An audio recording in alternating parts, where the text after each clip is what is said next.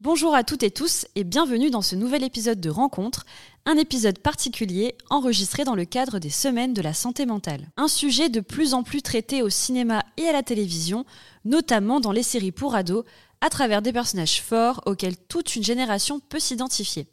Nous avons le plaisir d'en discuter avec le médecin psychiatre Jean-Victor Blanc, qui va décrypter avec nous trois séries ados très populaires, 13 Reasons Why, Euphoria et Heartstopper.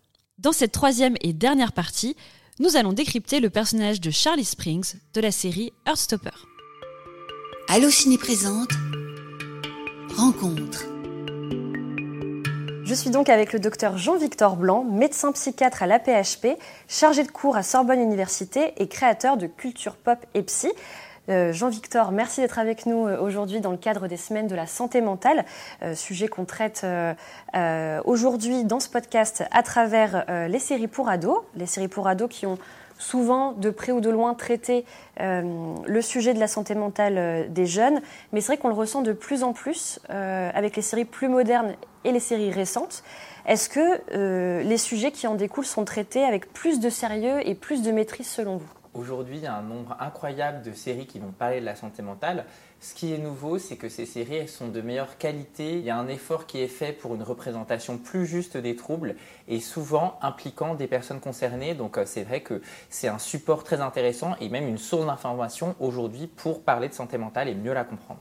Comment est-ce que, selon vous, l'écriture des, personnages adolescents qui ont euh, affaire à, à des, troubles de la santé mentale euh, ont évolué Comment cette écriture-là a évolué? Probablement que cette évolution, elle a suivi l'évolution globale des plateformes. C'est vrai qu'aujourd'hui, on a énormément de diversité représentée, notamment dans les séries, et c'est vrai, ça vient beaucoup des États-Unis, et que finalement, euh, euh, que ce soit en termes de représentation de genre, de questions ethniques, la question de la santé mentale a été vraiment prise à bras le corps par beaucoup de séries. Je pense qu'il y a un, un effort de euh, représentativité euh, plus forte qui a été fait avec euh, voilà, un, travail de recherche pour essayer de se décoller un peu des représentations stigmatisantes et des clichés qui étaient très nombreux auparavant.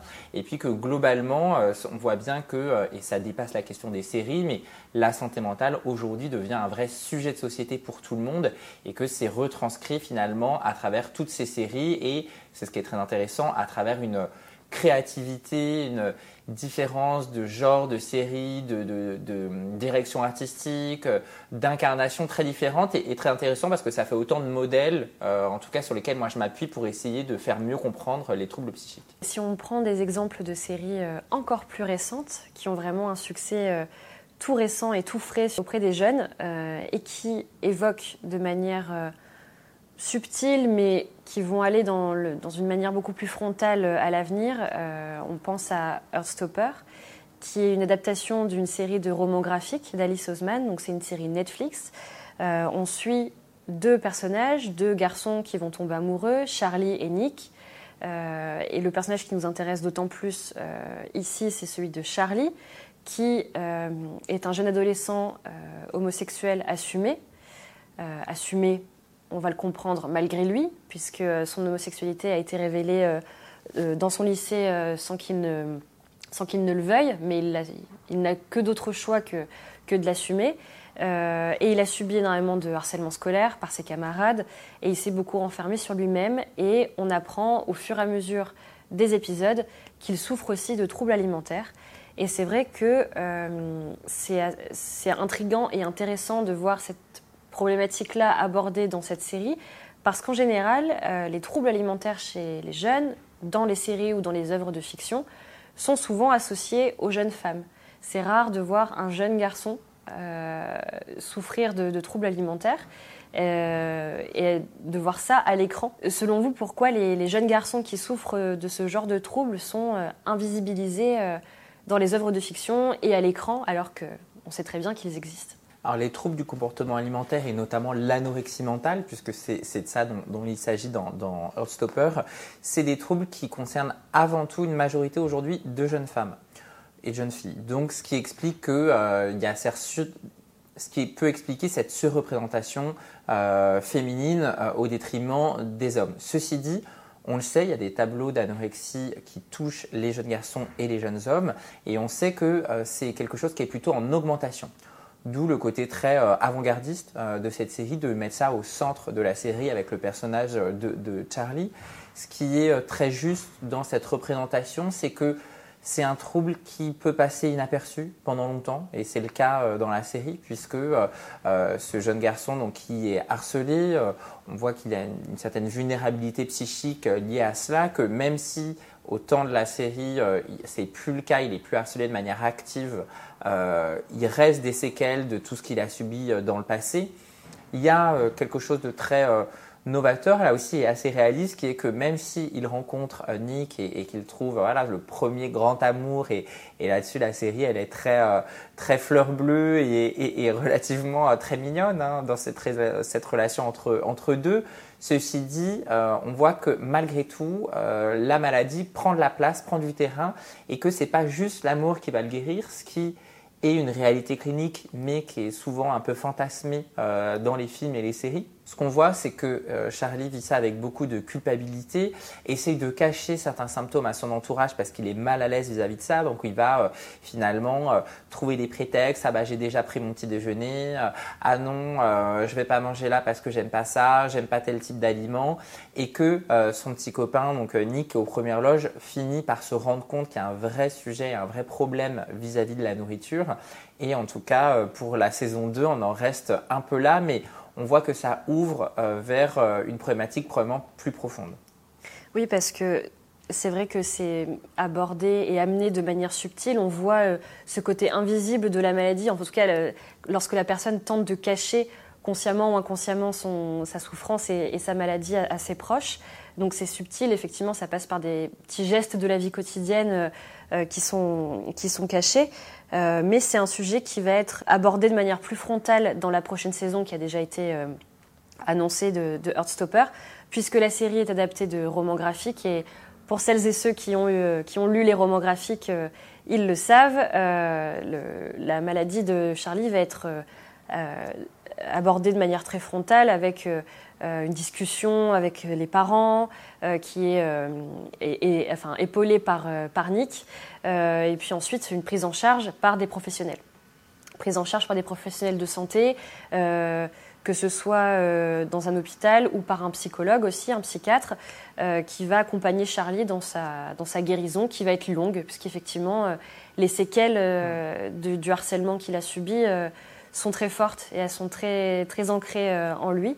Et, et, donc, ça va être intéressant de voir comment la série va transposer ça à l'écran, parce que les romans graphiques ont une, portée très pédagogique. On sent l'intention de l'autrice Alice Oseman dans l'écriture et dans, le, dessin de, sa série littéraire, euh, une volonté vraiment éducative et pédagogique pour son lectorat, euh, pour son jeune lectorat.